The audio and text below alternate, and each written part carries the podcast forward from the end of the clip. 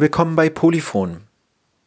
Wir sind die monatliche Themensendung zu hören auf Rabe in Bern, Lora in Zürich, Kanaka im Aargau und Radio Frei in Erfurt. Als Podcast auf polyphon.org und überall dort, wo es Podcasts gibt. Ich bin Thomas. Was machen eigentlich Antikapitalistinnen in Corona-Zeiten? Seit mehreren Monaten kann man weder demonstrieren noch Veranstaltungen organisieren. Gleichzeitig sind viele Themen, mit denen sich die kapitalismuskritische Linke beschäftigt, aber sehr präsent. Wie die wichtige Arbeit der Pflege so schlecht bezahlt wird, wie sich die nächste Wirtschaftskrise anbahnt und wie deswegen ökologische Vorhaben ganz unbemerkt von der Agenda verschwinden. Ende Juni sollte die Eco-Socialist Conference for Climate Justice in Basel stattfinden. Diese wurde nun, wie so viele andere Veranstaltungen, ins Netz verlegt. Philipp hat sich mit drei OrganisatorInnen getroffen und mit ihnen über die Corona-Krise aus kapitalismuskritischer Perspektive und über Anliegen des Ökosozialismus gesprochen. In der Runde dabei ist die Medienwissenschaftlerin Verena aus Salzburg in Österreich. Sie ist aktiv in der Gruppe Aufbruch. Aus Salzburg kommt auch der zweite Interviewgast, Tabea. Sie studiert Geographie und ist Mitglied in verschiedenen Netzwerken zu Nachhaltigkeit. Florian kommt aus Zürich und ist in der Gruppe Bewegung für den Sozialismus aktiv hört nun in der nächsten Stunde also den Talk über antikapitalistische Perspektiven auf die Corona-Krise. Die Runde moderiert hat Philipp. Bei den hörbaren oder nicht hörbaren Stimmen von Antikapitalistinnen oder Antikapitalisten über Corona ist seit Monaten mehr als genug zu hören. Doch inwiefern ist eigentlich Platz für eure Stimmen, für die Stimmen der Systemkritik? Wie nehmt ihr das in euren Ländern wahr? Ich kann für Österreich beginnen. Also in Österreich haben wir ja die Situation, dass eigentlich der, unser Bundeskanzler, also der Sebastian Kurz, der hat die Krise genutzt, um sich so quasi als umsichtiger Macher zu profilieren. Und es ist ihm auch ganz gut gelungen, die Krise so zu bewältigen, dass Österreich aus glücklichen Umständen, aber auch aufgrund seiner politischen Entscheidungen und denen seiner Regierung relativ gut ausgestiegen ist. Und in dieser Situation waren antikapitalistische Stimmen tatsächlich nicht hörbar. Es ist auch so, dass die Organisationen der traditionellen Arbeiterinnenbewegung, die Gewerkschaften oder sagen wir mal auch die Sozialdemokratie, wenn man die überhaupt noch als solche bezeichnen kann, ja, die waren viel mehr gefangen in, in, einer, in einer Positionierung des nationalen Schulterschlusses. Jetzt in der Krise ist nicht Zeit, in, also Kritik zu üben, sondern jetzt in der Krise müssen wir alle zusammenstehen, ja, denn das ist wichtig und es braucht die Solidarität quer über die Bevölkerung und da ist auch kein Platz, jetzt irgendwie die Ungleichheit zu thematisieren, mit der uns die Krise trifft, aber mit der uns auch die Maßnahmen treffen. Das war so mein Eindruck und die wirklichen antikapitalistischen, emanzipatorischen Kräfte, die schienen gerade zu Beginn ausgesprochen orientierungslos zu sein und vielleicht jetzt mit Mitte, Ende Mai oder vielleicht auch schon ab Anfang Mai merkt man, dass sie sich beginnen zu positionieren und versuchen, in die Offensive zu kommen. Und hoffentlich gelingt das, sich zu verstärken. Florian, äh, du lebst in der Schweiz, hast du gesagt. Wie nimmst du diese Situation in der Schweiz wahr? Äh, wir haben eigentlich so etwas typisch Schweizerisches erfahren. Alle Leute waren extrem stolz und froh, konnten endlich mal das Militär aufgeboten werden, konnte endlich mal der Bundesrat all die Maßnahmen einleiten. Und es war eigentlich eine, eine flächendeckende, freiwillige Kooperation, eine vor, voreilige, dass man alles akzeptiert und sich mit vielem einverstanden erklärt. Alle großen Parteien von den Grünen bis zur rechtsnationalistischen SVP haben dem alle vorbehaltlos zugestimmt in den ersten Wochen. Und erst danach sind erste Kritiken daran laut geworden. Was auf der Straße passiert ist, haben einige oder viele Linke haben dezentrale Demonstrationen in kleinen Gruppen organisiert, die absolut sicher waren für die Gesundheit der Menschen. Wir haben gesehen, wie wir von krasser Repression betroffen waren. Gleichzeitig wurde, wurden diese Proteste selten unter ihren inhaltlichen Forderungen abgehandelt sondern in der ersten Linie über die Übertretungen der Corona-Regelung und inwiefern sich dies mit dem neuen Ausnahmezustand vereinbaren lässt. Gleichzeitig in den letzten Wochen haben wir jetzt auch diese verschwörungstheoretischen und zum Teil auch neonazistischen Demonstrationen erlebt. Und man hat gemerkt, wie viele Leute auch sich darüber, oder viele Medien auch diesen Aspekt gerne aufgreifen und sind fast schon froh darüber, dass sie über etwas anderes berichten können. Verena und Florian, ihr habt ja jetzt gesagt, dass man durchaus auch systemkritische Stimmen äh, stärker hätte hören sollen. Ähm, was wäre zu hören, wenn man genau hinhört? Ähm, kannst du uns darüber was sagen, Tabea? Was sagen systemkritische Organisationen wie jene, in der du dich organisierst? In der aktuellen Krise wird ganz deutlich sichtbar, dass der Kapitalismus in, also das System, in dem wir gerade leben, absolut nicht resilient ist und absolut nicht ähm, ja, Krisen aushält in meinen Nachhaltigkeitsnetzwerken, in denen ich aktiv bin, haben wir ganz stark gemerkt, wie wichtig ähm, die Digitalisierung ist. Wir haben schon immer viele Videokonferenzen gemacht und haben jetzt total davon profitiert. In der Uni dagegen haben die Professoren einfach gemerkt, okay, hier ist was komplett Neues auf uns zugekommen und sie waren total überfordert damit da hätte ich mir auch ein bisschen mehr gewünscht, dass eben die Lehrenden da auch unterstützt werden. Also wir haben es auch in der Polyphon-Redaktion haben wir auch uns die Frage gestellt, ja, was beeindruckt uns an dieser Zeit, an dieser historischen Zeit durchaus, haben wir sie als solche eingestuft. Und für uns war es einfach extrem krass zu sehen, wie das äh, runtergesparte Gesundheitssystem wirklich an Grenzen stoßen kann, dass es möglich ist, jetzt für uns in der Schweiz, was jetzt ähm, einfach beeindruckend zu sehen, dass das so schnell gehen kann ähm, in Nachbarstaaten, dass, ähm, dass da ja, Spitäler an den Anschlag kommen und äh, Menschenleben bedroht sind. Wir waren aber auch extrem beeindruckt vom Ausmaß der staatlichen Macht und davon, das wurde auch schon gesagt, also dass sich viele Menschen an durchaus antisemitischen Verschwörungsideologien oder auch an Fake News wirklich orientieren. Also das Phänomen Fake News war schon lange ein Stichwort, aber in dieser Zeit hat uns das schon sehr beeindruckt. Ähm, Verena, was, was sind deine, sagen wir mal, Corona-Lehren oder was, was hast du in dieser Zeit beobachtet? Ich, ich würde so diese Corona-Zeit oder das, was ich finde, dass das als linke Sicht hervorgestrichen werden sollte, ist, dass dieser, dieses, es gibt dieses, diesen Satz, Corona ist das Virus, Kapitalismus ist die Pandemie.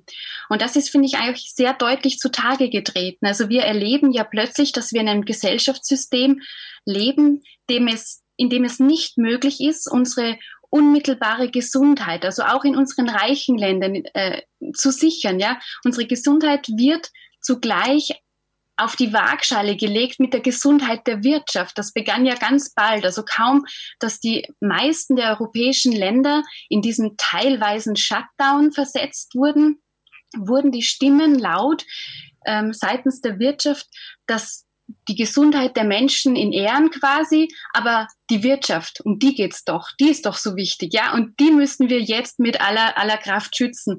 Und schon wurde ein Diskurs aufgemacht, in dem quasi die, das Leben der Menschen, die Gesundheit der Menschen ausgespielt wurde, mit den, mit den Arbeitsplätzen, mit ihrer Existenzgrundlage aus Sicht der Menschen, ja. Und was nicht gelungen ist, ist, dass linke Akteurinnen aufgezeigt haben und gesagt haben, das ist kein Widerspruch. Die Gesundheit von uns Menschen und die, die Arbeitsplätze, die unsere Existenz sichern, die müssen zusammengedacht werden. Und es braucht eine Alternative, die das sichtbar macht. Ein Narrativ, das das auffasst und zeigt, das muss zusammengedacht werden. Gleichzeitig denke ich, die Krise war so eindrucksvoll, weil sie innerhalb von kürzester Zeit die ganze Welt ergriffen hat, ja, und sich auf mit diesem Zusammentreffen der sich ohnehin bereits anbahnenden Wirtschaftskrise so verdichtet hat und das natürlich nochmal vor dem Hintergrund der ohnehin bereits in der im Fokus stehenden äh, Klimakrise, dass deutlich wird, die Menschen sind ungleich betroffen. Und zwar ungleich betroffen innerhalb unserer Gesellschaften, aber auch ungleich betroffen im globalen Maßstab. Und das, denke ich, ist auch nochmal ganz wichtig ähm, hervorzustreichen. In diesem Kontext habt ihr ja versucht, widerständig zu bleiben, systemkritisch zu bleiben. Tabea und Florian, Könnt ihr uns sagen, inwiefern diese Krisenzeit auch förderlich war für emanzipatorische oder auch revolutionäre Politik? Für mich interessant ist, dass der Begriff der Systemrelevanz sehr schnell Anwendung gefunden hat. Damit war schnell allen klar, wer wirklich Arbeit oder die gesellschaftlich notwendige Arbeit verrichtet. Das sind Menschen in den Supermärkten, in den Kinderbetreuungsstätten und die migrantischen Menschen sind nicht diejenigen, die uns die Arbeit wegnehmen, sondern auf die wir angewiesen sind oder auf die äh, beispielsweise die Agrarkonzerne, die beide, beinahe schon äh, feudale oder sklavenhalterische Methoden anwenden, schon viele Leute beispielsweise aus Rumänien eingeflogen haben, um diese Ernte zu verrichten, der Spargel beispielsweise. Und insofern ist dort ein großes Bewusstsein dafür erwachsen, was eigentlich tagtäglich geleistet wird, um eine, die Gesundheit und das materielle Wohl der Menschen aufrechtzuerhalten. Gleichzeitig, wie Verena schon gesagt hat, ist es auch extrem schwierig für die Linke hier eine kohärente Alternative aufzuzeigen. Eine Lehre war sicher auch, dass man sich wieder gelernt hat, auf eine ganz neue Situation mit den theoretischen Mitteln, die man bereits hatte, einzustellen. Und das war eine große, ist immer noch eine sehr große Herausforderung, hier eine Antwort zu formulieren. Mich hat da auch noch die ähm, Frage beschäftigt zu dem Begriff systemrelevant. Ähm, heißt es nicht eher lebensrelevant? Weil systemrelevant würde ja auch schon wieder indizieren, dass es eben um dieses kapitalistische System geht, wo welche Arbeitsplätze sind dafür notwendig. Und es geht doch eher darum, welche Arbeitssparten sind lebensrelevant, ähm, eben wie Florian gesagt hat, die ähm, Erntehelfer, die ähm, Arbeiter in, in Krankenhäusern und so weiter. Und was ich immer wieder interessant finde zu sehen, dann diese Vergleiche, ähm, man solle doch für die Autoindustrie klatschen und die Millionen an Förderungen an eben diese wirklich lebensrelevanten Berufe spenden und nicht andersrum. Wie habt ihr das wahrgenommen? Eure Diskurse, euer, eure Flyers oder eure Konferenzen, wurden die anders aufgenommen? Es ist ja schon eine Zeit, wo ähm, ich den Eindruck habe, dass viele Menschen sich versuchen zu orientieren. Und habt ihr das auch erlebt, dass wie eure Organisationen oder die kritischen Analysen, die ihr verbreitet und über die ihr nachdenkt, sind die eine bessere Offerte in Krisenzeiten oder ist das gar nicht aufgefallen? Also mir ist aufgefallen, dass viele Menschen erstmal in ein totales Loch gefallen sind in ihren Berufen und ähm, überhaupt nicht wussten, wie es weitergeht und was sie machen und so. Und eben in meinen Nachhaltigkeitsnetzwerken, wir haben ganz normal weitergearbeitet. Also wir waren da eigentlich sehr resilient, was das Ganze angeht. Wir haben, sind sogar noch kreativer geworden und haben viel diskutiert, welche neuen Formate man schaffen könnte, ähm, haben viel neue Tools für Videokonferenzen gelernt ähm, und es kann auch richtig Spaß machen, einen ganzen Tag zusammen eine Klausur abzuhalten, wenn man eben auf bestimmte Dinge achtet und das fand ich sehr cool. Ich fand es interessant, wir betreiben eine Webseite sozialismus.ch und laden dort immer wieder Texte und Nachrichten hoch. Und diese Webseite wurde tatsächlich sehr gut besucht. Also wir haben viele Analysen, Meinungsbeiträge und Debattenbeiträge dort hochgeladen und die wurden auch fleißig gelesen. Es haben sich auch mehrere Leute bei uns gemeldet mit ihren Erfahrungsberichten und da war definitiv ein Bedürfnis rum, das auch wahrgenommen wurde mit den Analysen und Beiträgen, die wir zur Verfügung oder die wir zur Verfügung gestellt haben. Mhm. Ja, ich kann das eigentlich bestätigen. Gemeinsam mit Christian Zeller habe ich ähm, Mitte März haben wir einen Text verfasst. Das hätte eigentlich nur ein kurzes Statement für die Website werden sollen, wurde aber dann immer länger, immer länger und war dann irgendwie so ein knapp, ich weiß nicht, am Schluss schon 50, 60 Seiten Text zur Corona-Pandemie, also wo einfach Corona, Krise, Kapital, die verschiedenen Aspekte beleuchtet wurden. Und als wir diesen Text so ein wenig verbreitet haben, waren wir ausgesprochen überrascht, wie viele Rückmeldungen es gab. Also es zeigte deutlich, dass es einfach eine große Orientierungslosigkeit gab und wie Florian sagte, so ein Bedürfnis irgendwo auch nach fundierteren Analysen, nach Einschätzungen. nicht immer, weil man damit übereinstimmt, sondern einfach, weil es eine, weil es eine Einordnung geben kann, an der man sich dann selber wieder weiterbilden, weiterentwickeln kann. Im direkten Kontakt mit den Menschen, der war natürlich ausgesprochen reduziert in den letzten Wochen, also in Österreich oder zumindest auch in Salzburg ähm, fand ja nicht einmal zum 1. Mai eine Demo statt, in anderen Städten in Österreich schon. Ähm, dazu habe ich jetzt wenig Erfahrungen gemacht, was aber jetzt auch schon entstanden ist. Das ist vorrangig in Deutschland oder aus einem deutschen, also aus deutschstämmigen Netzwerk, ist diese, ist eine Zeitschrift Faktencheck Corona rund um Winfried Wolf auch. Und auch die hat eine überraschend hohe Auflage erfahren. Also die wurde schon zweimal nachgedruckt. Es ist eine zweite Ausgabe bereits in Planung, die so auf ein paar Seiten halt auch so mehrere Aspekte und Facetten der Krise aufzeigt. Und ich glaube schon, dass, dass das einfach auch notwendig ist und nachgefragt wird. Ihr hört Polyphon, die monatliche Themensendung. Heute sprechen wir mit drei AktivistInnen der Eco-Socialist Conference for Climate Justice. Die hätte eigentlich in Basel stattfinden sollen, doch angesichts der Corona-Krise wurde sie kurzerhand ins Internet verlegt. Im Gespräch mit Philipp hört ihr heute Verena und Tabea aus Salzburg, die in der Nachhaltigkeitsbewegung aktiv sind, sowie Florian aus Zürich von der Gruppe Bewegung für den Sozialismus.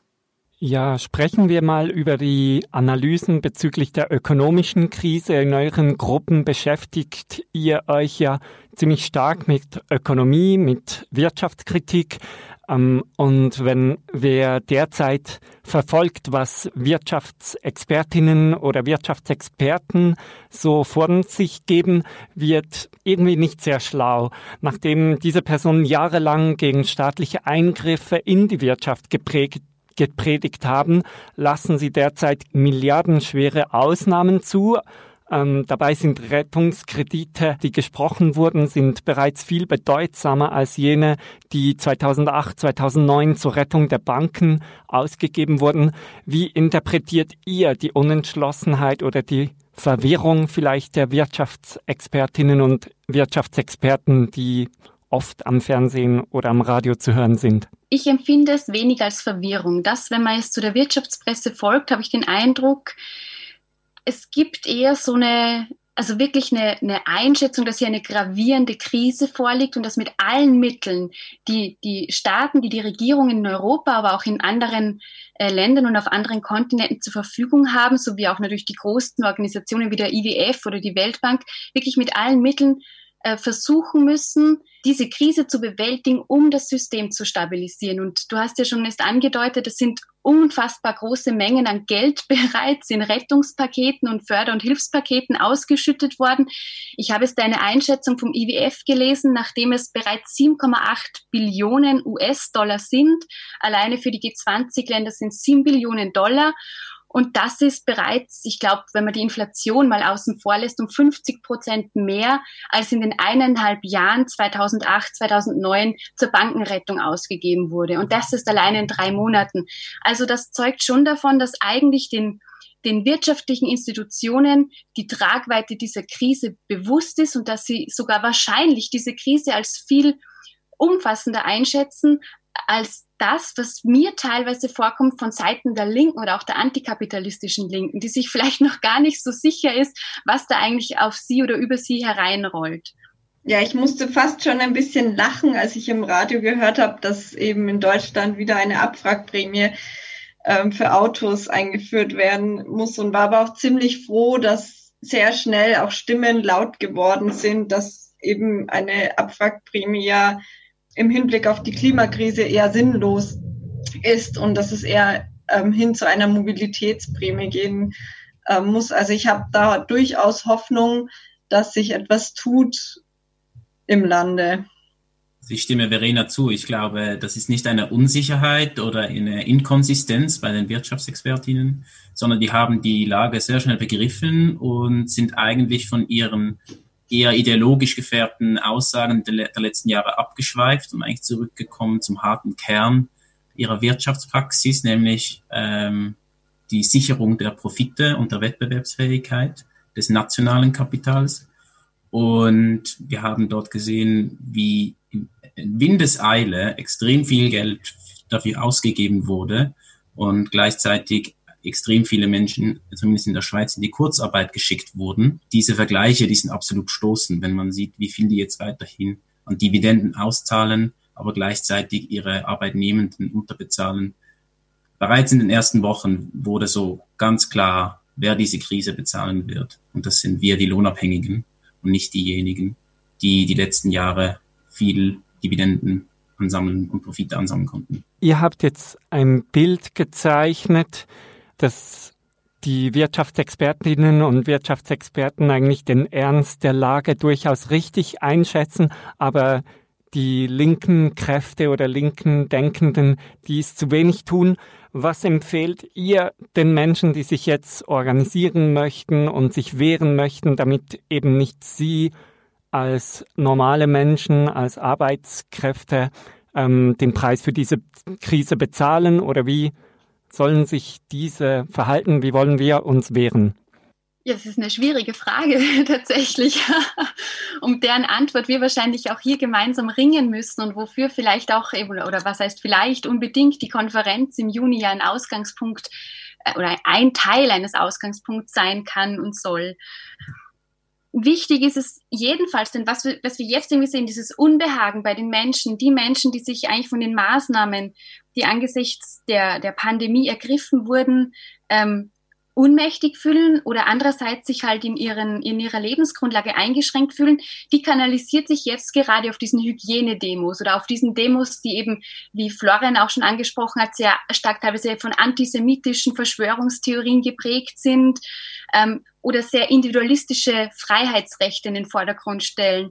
Und das ist ganz stark auch im Gegensatz zu beobachten zur Finanzkrise, wo sich ja Occupy ähm, gebildet hat, wo in vielen Städten also ein, an und für sich eine antikapitalistische, eine linke Bewegung entstanden ist, haben wir jetzt eine soziale Bewegung, die Gefahr läuft, eigentlich von rechts ähm, so gefasst zu werden. Und ich glaube, da gilt es eigentlich so schnell wie möglich sich reinzubegeben. Und es ist schwierig, weil es ein Spannungsfeld ist, je nachdem auch, welche Leute sich dort bereits befinden, dort reinzugehen und versuchen, dieses Feld nicht den Rechten freizulassen, sondern ganz im Gegenteil eben für für solidarische ähm, Alternativen einen Weg zu schlagen, ja?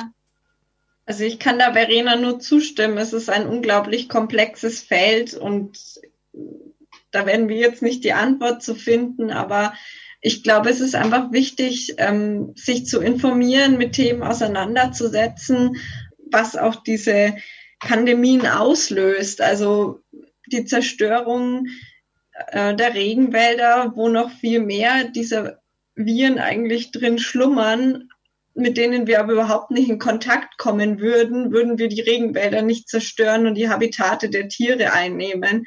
Ich glaube, solche Dinge, sich damit auseinanderzusetzen, ist jetzt absolut die Zeit für. Ich würde die Frage gerne beantworten aus vielleicht einem ein bisschen einer komischen Sicht. Diese Hygienedemos oder diese Corona-Demos, wie man sie auch immer nennen mag. Wenn ich jetzt Teil dieser Elite wäre, die Sie sagen, dass die wirklich existiert und im Hintergrund die Fäden zieht, dann würde ich mich natürlich extrem freuen über solche Leute, die einfach planlos auf irgendeinen Platz gehen, dort demonstrieren. Sie haben keine kollektive Organisierung oder irgendwie eine langfristige Perspektive. Die politische Gefahr besteht darin, dass sie ein Rekrutierungsfeld für die Rechtsextremen sind. Aber eine politische direkte Kraft, die die Wirtschaftsentscheide und die sozialpolitischen Entscheide in den nächsten Jahren entscheiden wird, da sehe ich nicht, dass das passieren wird. Und ich glaube, wenn man die Frage so ansieht, dann kann man daraus lernen, was wir anders machen müssen. Nämlich, wir müssen uns kollektiv zusammenschließen in einer Organisation oder in einer Gruppe, am Arbeitsplatz, in den Erziehungsinstitutionen, in der Nachbarschaft, um dort eine Kraft zu entwickeln. Das kann ganz unterschiedliche Formen annehmen. Beispielsweise die Gewerkschaften, die sind oft jetzt noch zehn Schritte hinterher. Nur um ein Beispiel zu nennen, die Gewerkschaft des Flugverkehrs, die sagt in der Schweiz, es sei ganz in Ordnung, dass jetzt die Fluggesellschaften gerettet werden, ohne irgendwelche ökologischen äh, Vorgaben damit zu verbinden. Also ich denke, in solchen Organisationen und in der Nachbarschaft ähm, sowie in unseren politischen Organisationen, dort ist der Ansatzpunkt für Gegenwehr. Kommen wir zum ursprünglichen Thema das ihr eigentlich euch vorgenommen hattet, an dieser Konferenz zu besprechen, dem Ökosozialismus. Das bleibt ein wichtiges Thema an der anstehenden Konferenz. Vielleicht wäre es noch gut, den Hörenden zu erklären, was ihr genau damit meint, mit Ökosozialismus und warum es den überhaupt heute genau braucht. Ich kann vielleicht mal anfangen und dann können, dürfen mich die anderen gerne ergänzen. Ökosozialismus ist eigentlich eine Verbindung zwischen einem sozialistischen Kampf für Gerechtigkeit, für materiellen Wohlstand für alle und für die Rechte der Arbeiterinnen und Arbeiter, aber mit einem expliziten Fokus auf ökologische Fragen. Also es geht darum, dass man die Wachstumslogik des Kapitalismus spezifischer auf die ökologische Krise bezieht und explizit eine Verbindung von arbeitsrechtlichen, von sozialen, von feministischen, von antirassistischen Kämpfen auf der einen Seite und von ökologischen Kämpfen auf der anderen Seite anstrebt. Ja, ich glaube, ein wichtiger Aspekt, den man noch betonen ähm, kann, ist, dass es ganz wichtig darum geht, dass wir gesellschaftlich gemeinsam und demokratisch darüber bestimmen, was unter welchen Bedingungen und für welchen Zweck produziert werden soll, aber auch wie wir die Reproduktion unseres Lebens, also sprich unsere Freizeit, aber auch Bildung, ähm, Gesundheit organisieren wollen. Und dabei ist es ganz wichtig, dass dem Konzept des Ökosozialismus äh, zugrunde liegt, dass die Entscheidungsmacht gerecht umverteilt wird, ja, also dass die Entscheidungsmacht eben zugunsten der Mehrheit aller Interessensgruppen äh, verteilt wird. Tabea, du bist ja aktiv in der Klimabewegung, in der Ökobewegung. Was versprichst du dir von einem genaueren, umrissenen Konzept davon, wie man zu einer ökosozialistischen Gesellschaft kommt, für deine konkrete Arbeit in der Bewegung? Weil die Klimabewegung ist ja sehr heterogen. Es gibt dort verschiedene Kräfte, verschiedene Perspektiven was ist das Plus für dich als Aktivistin, als Teil dieser Bewegung, wenn du dich auf diese ökosozialistische Perspektive abstützen kannst?